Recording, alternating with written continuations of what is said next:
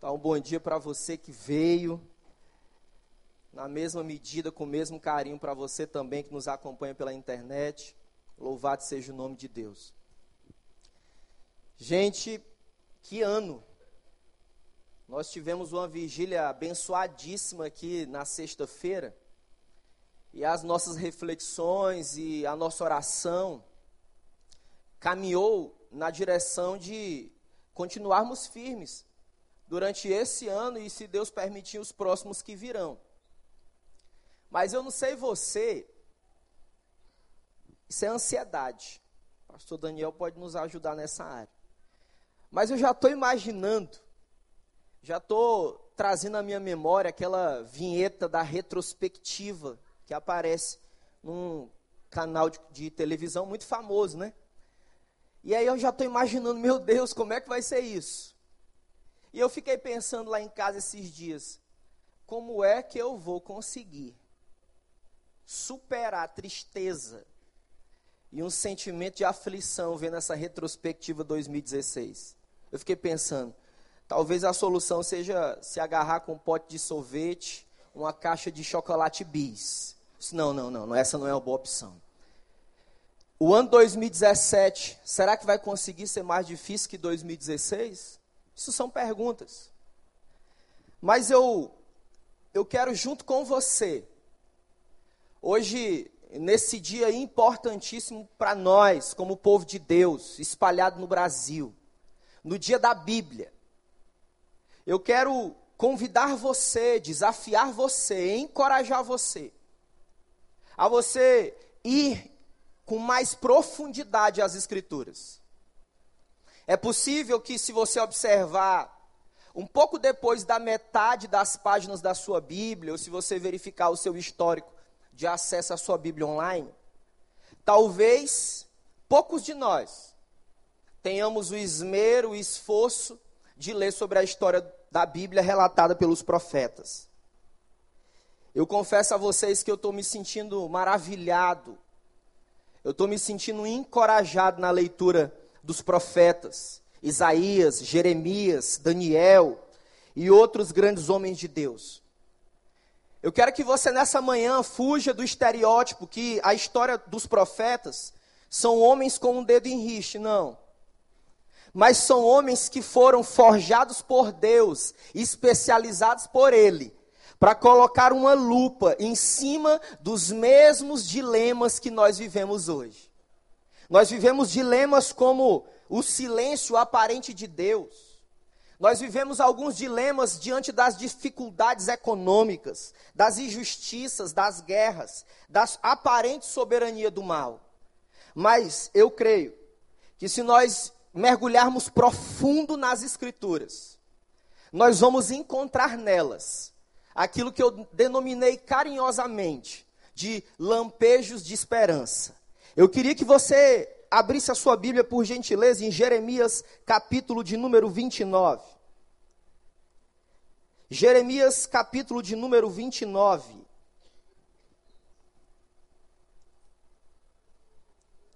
É provável que nós possamos aprender como que nós podemos ver, ter e experimentar lampejos de esperança.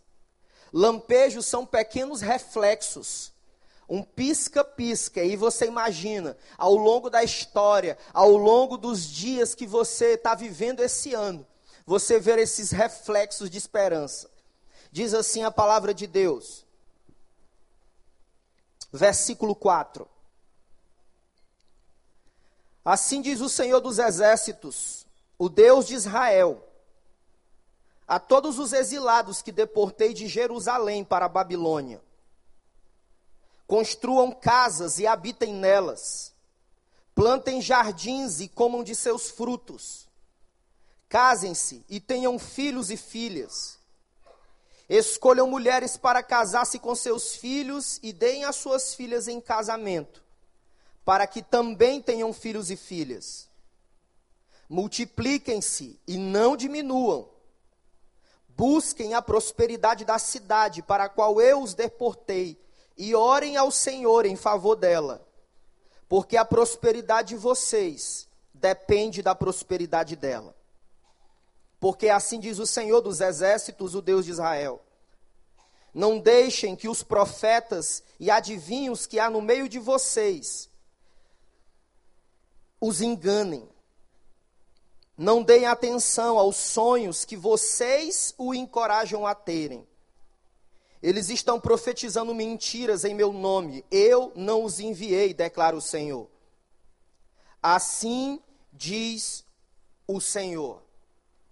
Quando se completarem os 70 anos da Babilônia, eu cumprirei a minha promessa em favor de vocês, de trazê-los de volta para esse lugar, porque sou eu que conheço os planos que tenho a vosso respeito, diz o Senhor. Planos de fazê-los prosperar e não de lhes causar dano. Planos de lhe dar-lhes esperança e um futuro. Então vocês clamarão a mim, virão orar a mim, e eu os ouvirei.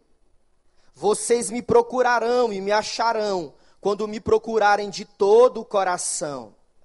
Eu me deixarei ser encontrado por vocês, declara o Senhor, e os trarei de volta do cativeiro eu os reunirei de todas as nações e de todos os lugares para onde eu os dispersei, e os trarei de volta para o lugar de onde os deportei, diz o Senhor, louvado seja o nome dele. Meus irmãos, o profeta Jeremias, ele serviu por 40 anos ao povo de Deus. Talvez a sua mensagem era uma das mensagens mais difíceis que poderiam ser entregues a um povo. Eu quero posicionar você o que está acontecendo na história. Diz a palavra de Deus que o povo que viu sinais, milagres, maravilhas, aquele povo que de dia era conduzido por uma nuvem, e à noite era conduzido por uma coluna de fogo no deserto. Esse povo havia se apartado do Senhor. Jeremias diz que havia apostasia naqueles tempos. Eles largaram a fé, se envolveram com falsos deuses. E o pior, fizeram alianças extremamente duvidosas e desaprovadas pelo Senhor. Jeremias está vivendo um momento importantíssimo na história do povo. Nesse momento havia um conflito entre as três maiores potências 586 anos antes de Cristo. Nós tínhamos a Síria, uma grande potência naquela época de guerra. Nós tínhamos o Egito e o Senhor começou a levantar a Babilônia. É, meus irmãos, esse era o contexto desse homem de Deus. Numa leitura bíblica empolgante, o Espírito Santo vai nos ajudar a extrair e aplicar na nossa vida decisões fundamentais para que a gente possa seguir 2016, entrar em 2017 identificando, experimentando esses raios, essas luzes de esperança, sejam nos momentos mais cinzentos da história.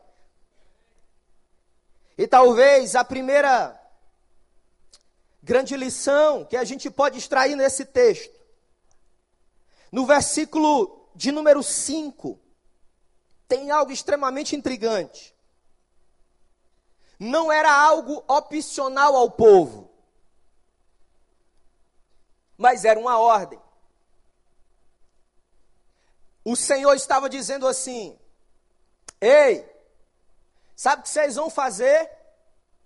Vocês vão construir casas e vocês também vão habitar na Babilônia.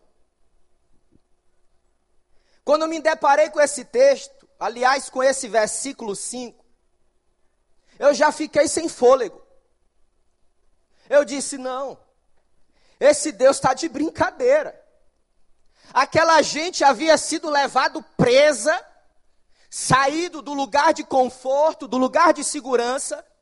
Eles foram deportados levados na marra, na força para a Babilônia, e o Deus que me ama diz para ele, eles construírem casas e mais, habitarem nessas casas.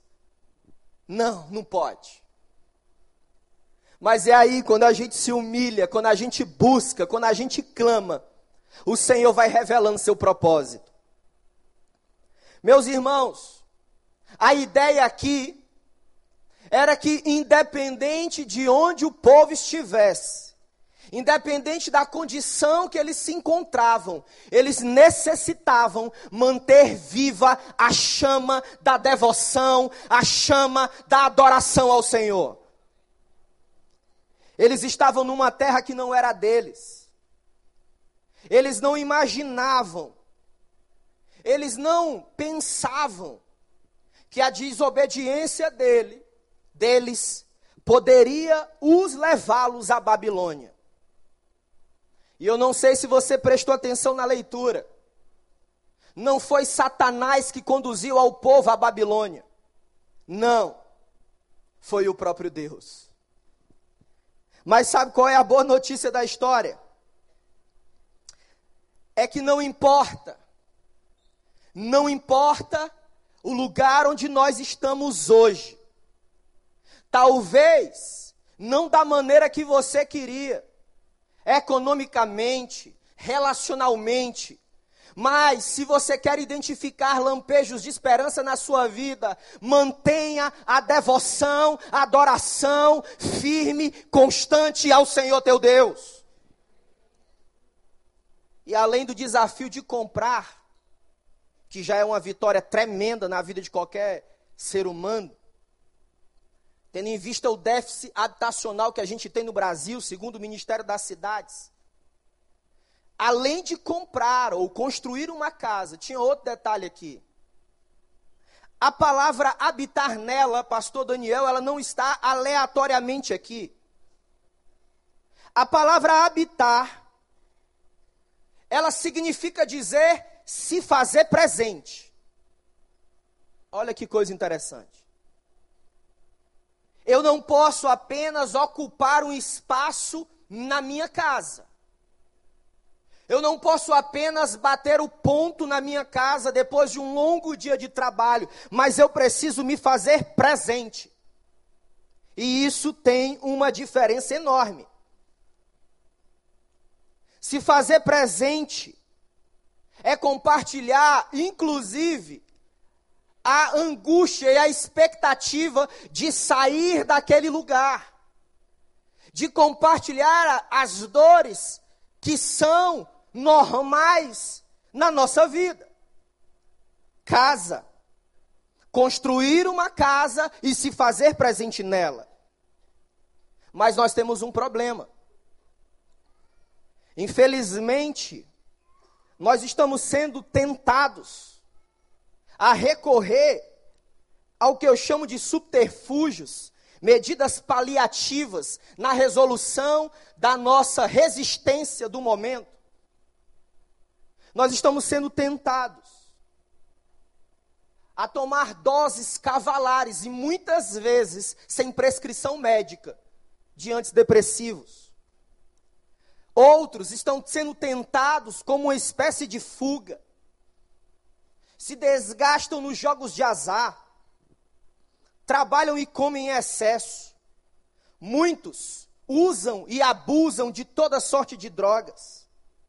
Sem falar nas noites de bebedeiras.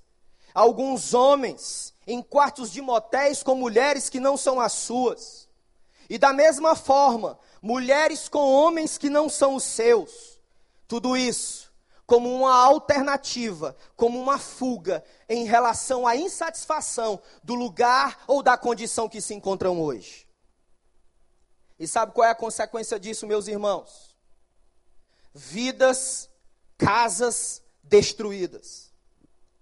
O povo deveria não apenas construir, se fazer presente, mas a Bíblia diz ainda no verso 5 que eles deveriam plantar árvores e comer do fruto dessas árvores.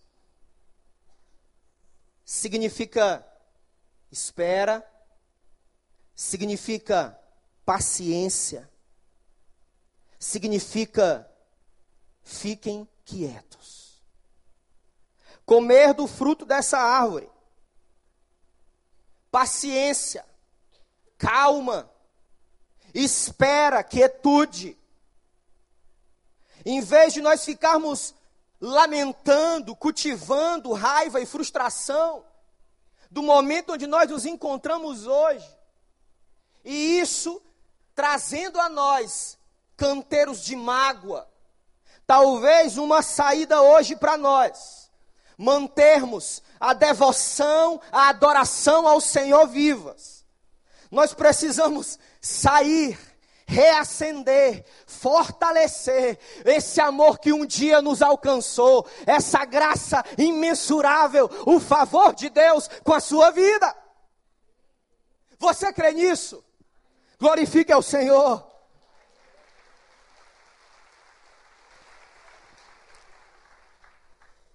E quando eu saio da posição da lamentação, quando eu olho para a devoção, para a adoração, eu começo a abrir espaço na minha alma, no meu coração, na minha vida, para que o Senhor promova uma profunda mudança aqui dentro, uma mudança durável, uma mudança que vai impactar outras vidas. Jeremias viu e experimentou lampejos de esperança. Porque a segurança dele, a confiança dele não era a segurança, não era a prosperidade da cidade, não era a preservação de Jerusalém, não era a sua própria identidade, não era a sua reputação, mas o Senhor. E no Salmo 46, a Bíblia diz assim no verso 1: Ele é socorro presente em tempos de tribulação. Isso é palavra de Deus para nós. Mas olha aí o verso 6. Versículo 5, agora nós vamos para o versículo 6.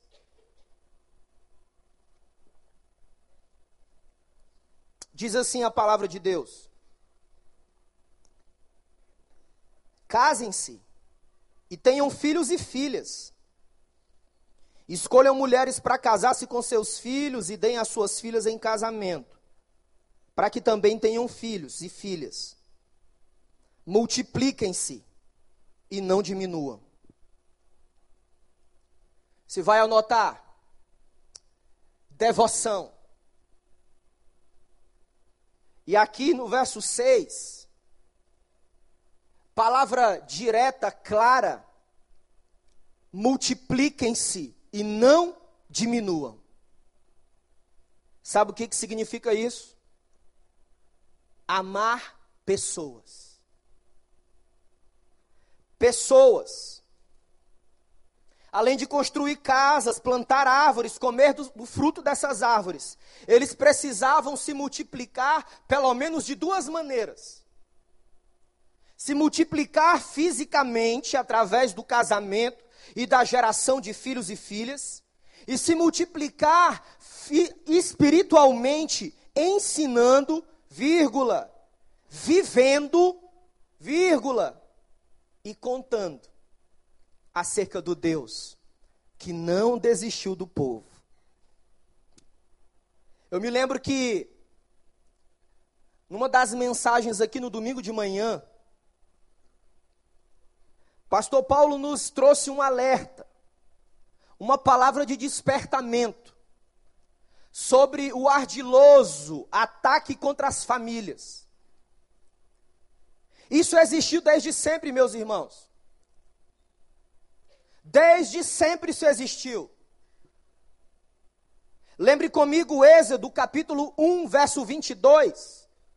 Faraó dá uma ordem para que todos os meninos fossem jogados no rio Nilo.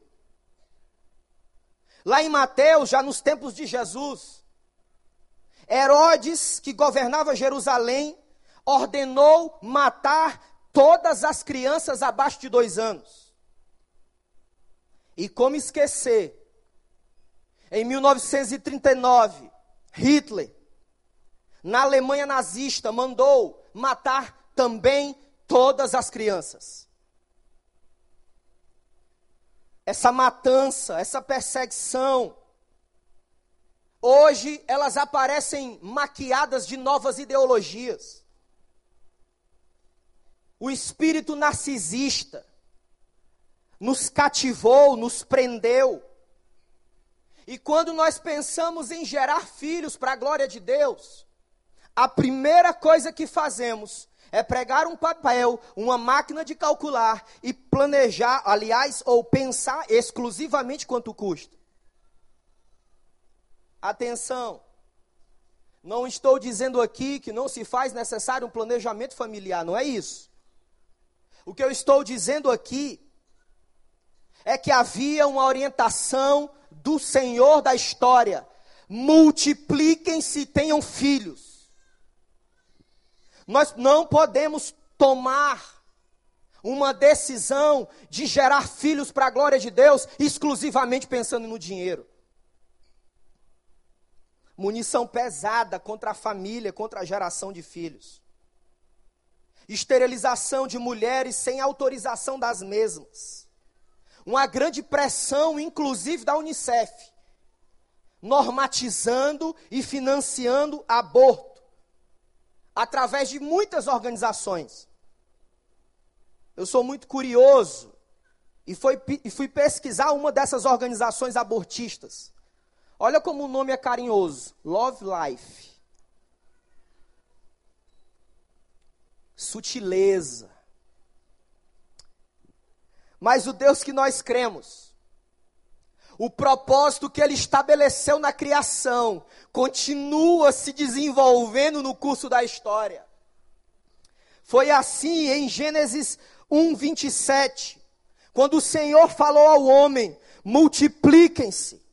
Foi assim em Gênesis 15, 5, quando ele chama Abraão e diz assim: Ei, Abraão, vem cá, olha as estrelas do céu, olha as areias do mar, e assim será a tua descendência. Foi assim também em Jeremias 29, 6. Multipliquem-se, não diminuam. Foi assim em 1939. Muitos esconderam crianças e elas não foram mortas por Hitler. Foi assim em Atos 2,41. Diz a palavra que a, a Pedro pregou a mensagem e 3 mil pessoas se converteram a Jesus. Deus nunca viu conflito algum, irmãos, irmãs. Deus nunca viu confusão alguma entre quantidade e qualidade. Isso é da nossa cabeça.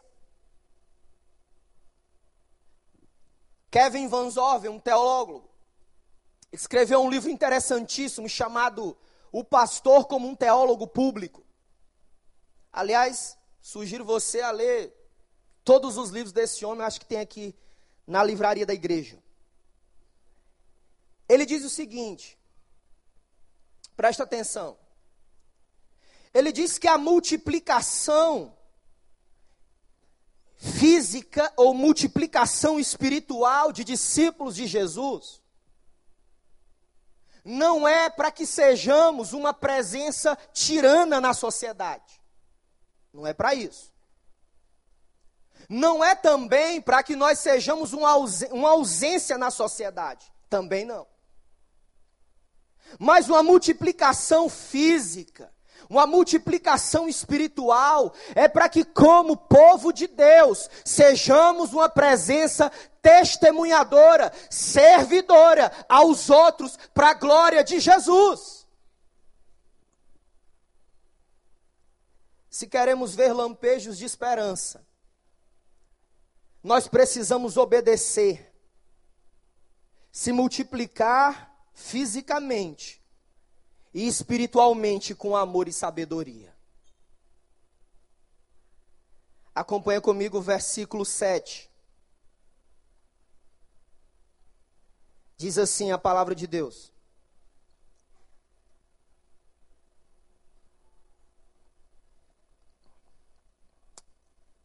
busquem a prosperidade da cidade, para a qual eu os deportei, e orem ao Senhor em favor dela, porque a prosperidade de vocês depende da prosperidade dela.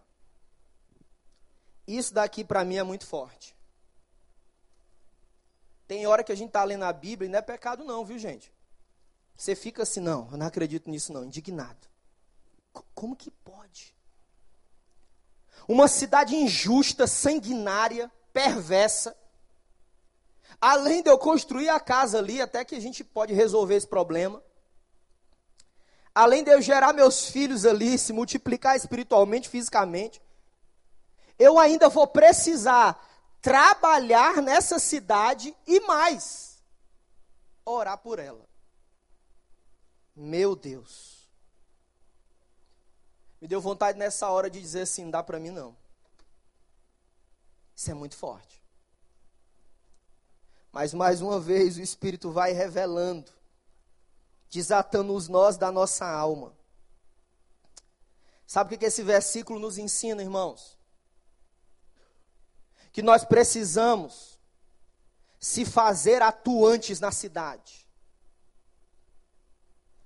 No Antigo Testamento, nesse contexto aqui, do povo na Babilônia, a missão era uma missão centrípeta. E o que é isso? Era atrair os de fora para dentro. Mas com a vinda de Jesus, a missão continua. A missão passa a ser agora centrífuga. E o que é que significa isso? Uma missão que é de dentro para fora. Nós temos desafios enormes na cidade. Muitos desafios. O Senhor, através dessa palavra, está nos dizendo assim: ei, vocês querem experimentar lampejos de esperança? Vocês precisam se envolver com a cidade. Vocês são convidados a atuar na educação, na justiça, na saúde, na economia, nas políticas públicas. Nós não fomos convocados por Deus para ficarmos inertes, indiferentes ao clamor de pais que hoje choram porque não conseguem comprar o alimento para os seus filhos. Nós não fomos convocados por Deus para ficarmos inquietos e indiferentes à aflição de homens e mulheres que esperam transplante de órgãos nesse Brasil.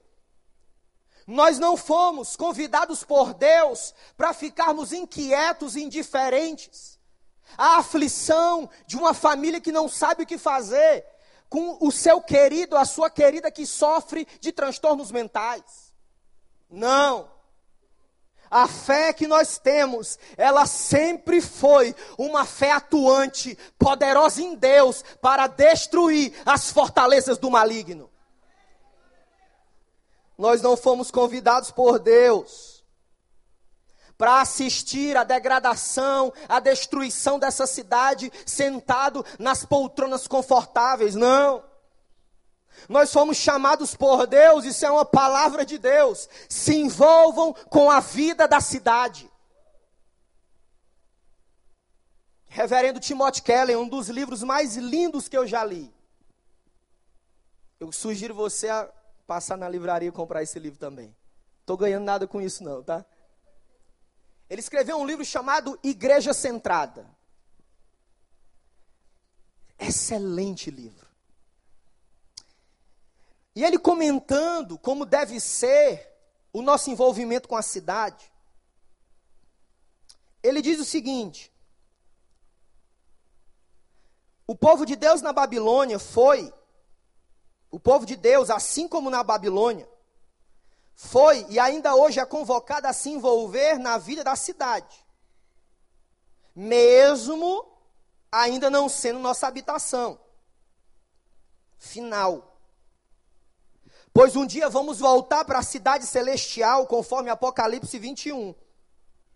E aí, a deformação de seu potencial causado pela força do pecado será totalmente derrotada e restabelecida em nome do Senhor. Nos envolvermos com a vida da cidade. Em um outro dos seus livros, chamado A Graça de Deus e a Justiça Social, um dos livros assim mais centrados que eu já li. Porque eu lembro que há um tempo atrás, quando comecei a me envolver, naquela época, com adolescentes e jovens aqui na igreja, eu fiquei de cabelo em pé. Naquela época, cerca de seis anos atrás, havia assim quase uma idolatria. As questões especificamente, exclusivamente de ideologia política. Alguns, não todos, obviamente, mas alguns iam para as praças, se eu não me engano, na Lapa, no centro da cidade, gritar apaixonadamente, fervorosamente o nome de um político. Não tenho nada contra nenhum deles. Mas o que inquietava o meu coração é que não havia essa mesma profundidade na palavra, no amor, no envolvimento com a cidade, na devoção, na adoração a Jesus. Aí eu lembro que eu desesperado fui ler, estudar. Romanos 12, o apóstolo Paulo disse que a nossa fé é uma fé racional também. Aí me deparei com esse livro do Timothy Keller, A Graça de Deus e a Justiça Social, e ele diz assim: nem políticas de direita, muito menos a de esquerda, representam o reino de Deus. Aí ele vai continuar escrevendo. Aí ele diz assim: Ei, para a reconstrução de uma cidade, para a reconstrução de um bairro, se faz necessário muito mais do que políticas públicas. Se faz necessário o amor, a misericórdia que nós já recebemos através de Jesus. Você entende isso, meu irmão? É a restauração que se dá por meio da palavra, do amor, da compaixão, do exercício da misericórdia. A Bíblia é demais, é sensacional versículos 8, versículo 9, acompanha comigo. Estou quase terminando.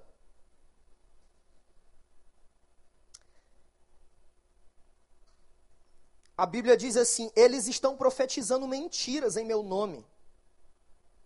Eu não os enviei, declara o Senhor.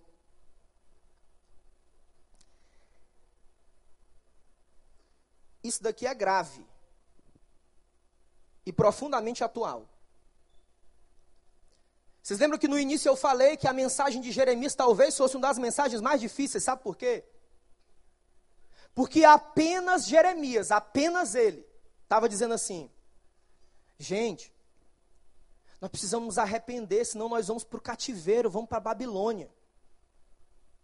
Aí, se você ler o início de Jeremias, você vai ver que tinha alguns homens ali que diziam o seguinte para o rei: ele não está falando a verdade, não não tem nem perigo, a gente não vai de jeito nenhum para a Babilônia. Falsas mensagens, falsos profetas.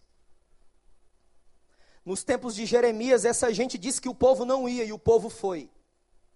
Essa mesma gente disse que o povo não ia ficar 70 anos, mas o povo ficou 70 anos.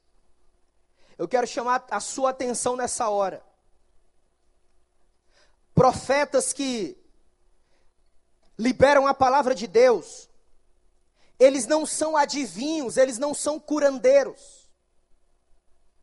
Os profetas de Deus, segundo as Escrituras, eles são homens, são mulheres que não ministram de uma posição de poder, mas ministram de uma posição de se envolver com o sofrimento do outro. Aliás, o próprio Jesus, em Mateus capítulo 7, verso 15, diz assim: Acautelai-vos dos falsos profetas. Meu irmão, minha irmã, com todo carinho e respeito, cuidado com as profetadas. Eu lembro que uns dois anos atrás eu recebi um casal no gabinete. E esse casal, muito aflito, me procurou e disse assim: Pastor, eu estou muito preocupada. Pois não, irmã. Porque eu fui na casa da minha sogra, e lá tem uma, uma irmã, e essa irmã é uma irmã de oração. Aí eu, hum, sei. E aí, essa irmã de oração, no momento lá, vamos orar, ela foi orar.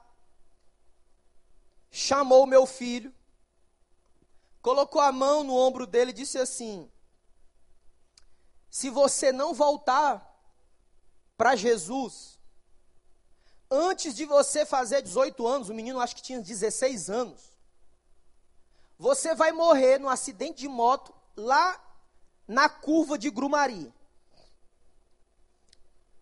E essa irmã muito aflita com seu marido. Diz, pastor, e agora? A gente tem que pregar para ele, a gente tem que trazer ele, nem que seja na marra, porque eu não quero que ele morra. E ainda diz o seguinte: na curva de Grumari. Sim, irmã. Se você conversar comigo, são as primeiras perguntas que eu faço. Quem é essa pessoa? Resposta que eu tive. Não, não sei, é uma irmãzinha de oração. Não tenho nada contra as irmãs de oração. Graças a Deus a gente tem várias aqui. Mas essas a gente pode testemunhar porque conhece a vida.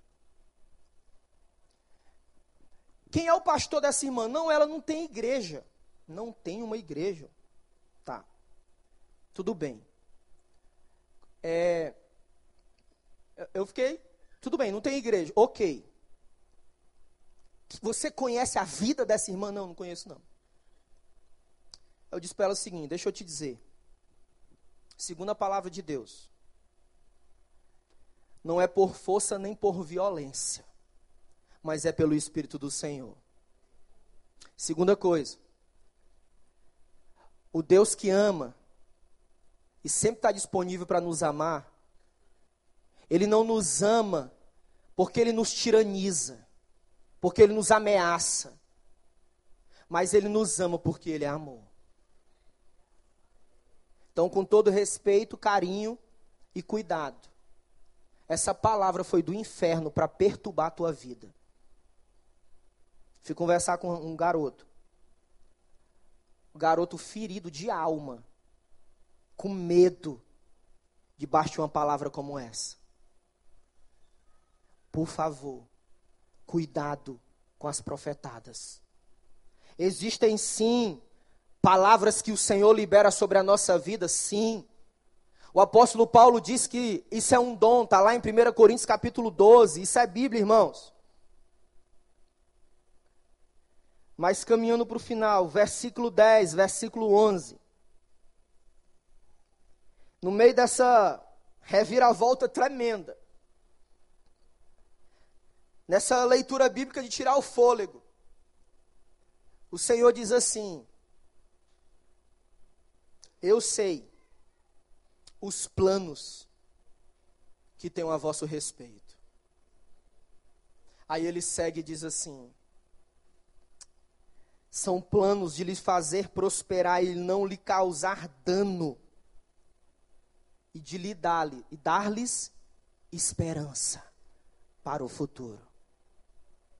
Sabe o que sinaliza aqui, irmãos? Restauração se nós queremos viver lampejo de esperança, devoção, se multiplicar fisicamente, se multiplicar espiritualmente, precisamos nos envolver com a vida da cidade, com o clamor da cidade. Precisamos ter atenção com os falsos profetas e as falsas mensagens. E precisamos nos abrir para a restauração que Ele quer fazer. Finalizando, eu quero dizer para você: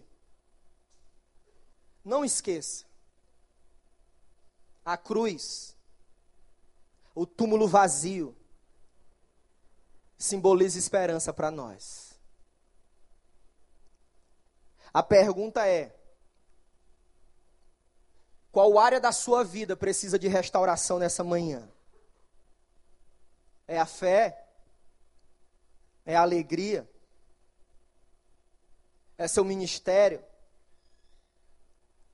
Muita gente enterrou o talento. Quando Jesus está contando a parábola dos talentos, ele diz assim: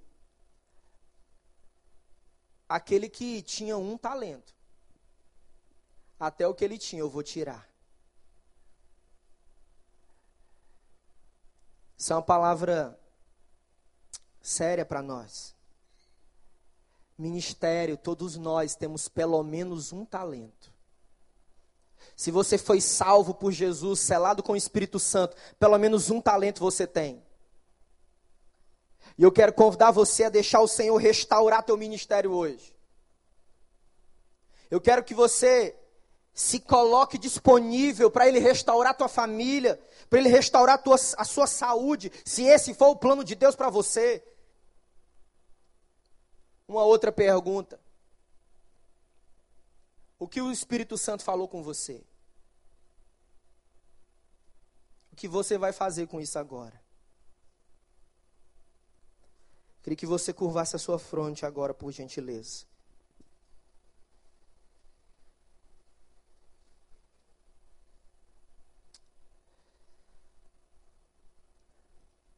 Lampejos de esperança. Num tempo tão difícil, quando o povo estava na Babilônia. E o apóstolo Pedro diz também que nós, todos nós, somos forasteiros.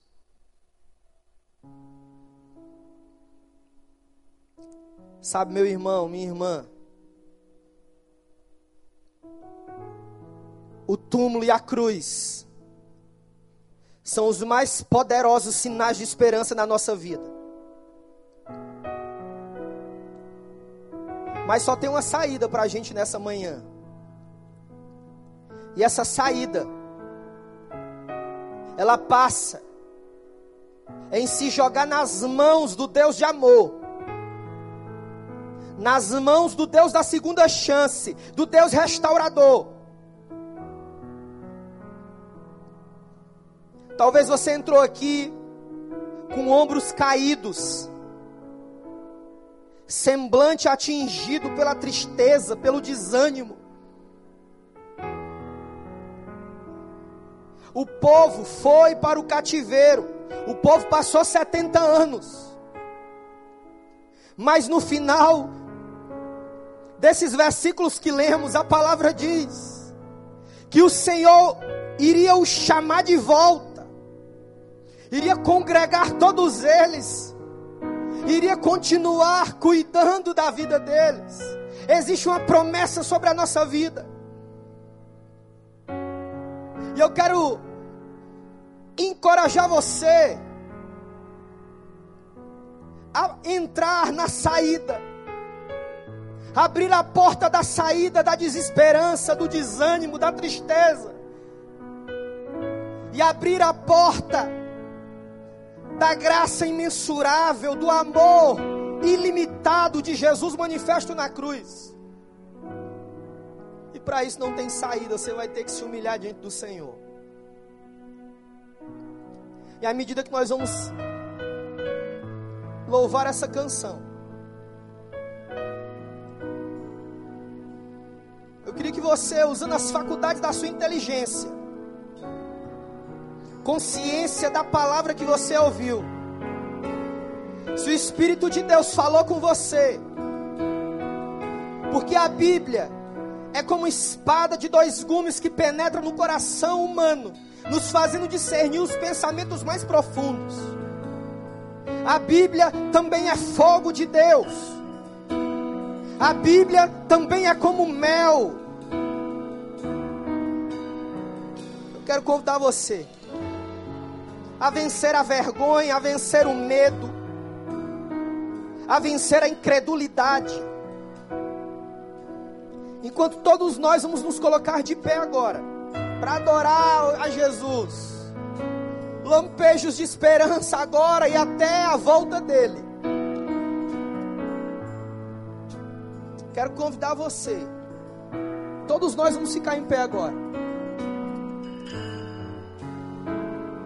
E à medida que a gente vai adorar, você vai sair do seu lugar. Eu quero orar com você e por você. Pode sair do seu lugar em nome de Jesus.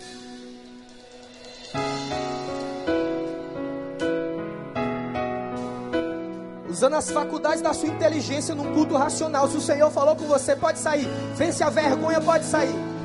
Pode sair do teu lugar em nome de Jesus. Se o Espírito de Deus falou com você, se o Espírito de Deus está tocando no teu coração, na tua alma, pode sair em nome de Jesus. Vamos adorar o Senhor.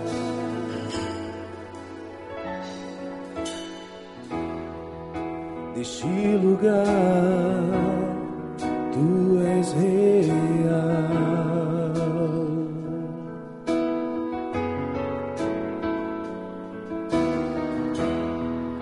Vou me entregar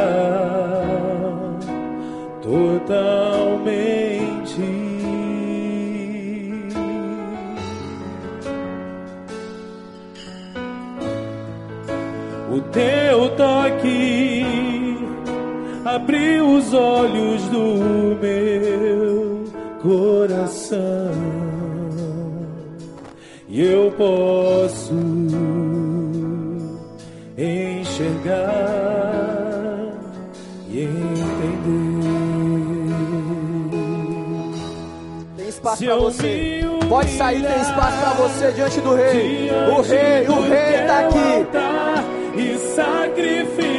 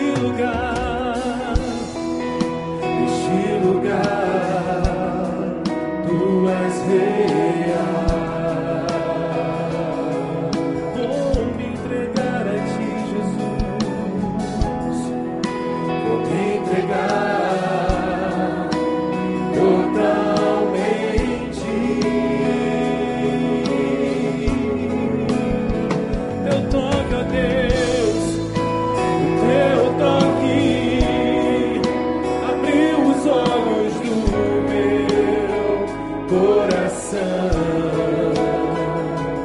Eu posso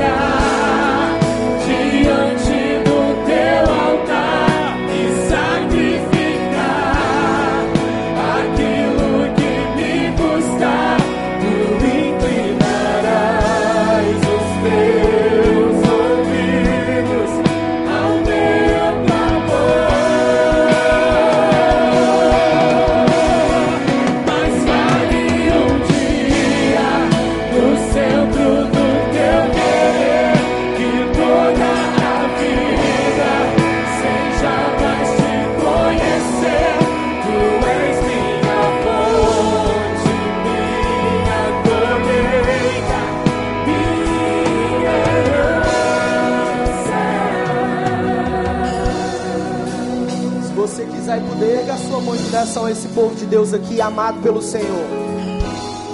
Homens, mulheres, estou vendo meu vizinho aqui, Vladimir. Gente, muitas faixas de idade aqui, louvado seja Deus. Louvado seja o nome do Senhor. Vencendo a vergonha, o medo, a incredulidade. O Senhor está restaurando.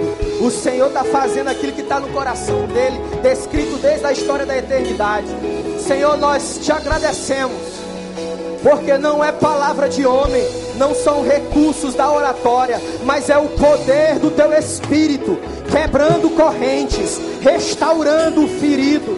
Obrigado, Jesus, porque tu és o único que pode nos tirar do poço da falta de fé, do poço do medo, da escuridão. Senhor, a tua palavra é a palavra que muda a história da nossa vida. Nos leva, nos leva a caminhos de adoração, nos leva a nos multiplicarmos, Senhor, em milhares para servir a nação. Senhor, nós queremos juntos entrar nas vielas, nos becos, nos presídios, nos hospitais, nas tribos indígenas, nas mansões ou nos casebres e proclamar: Jesus Cristo é a esperança. E esses irmãos e essas irmãs, Senhor, carrega eles no braço, Senhor, leva eles no colo, trata deles, para que logo, logo eles se envolvam profundamente com a vida da cidade. Senhor, nós te agradecemos porque nós temos uma igreja, a igreja que não foi edificada por homens, mas a igreja que o Cristo edificou, a igreja que permanecerá inabalável contra as estruturas do inferno. Se você crê nisso, aplauda o nome de Jesus. Jesus, Jesus, Jesus é o seu nome.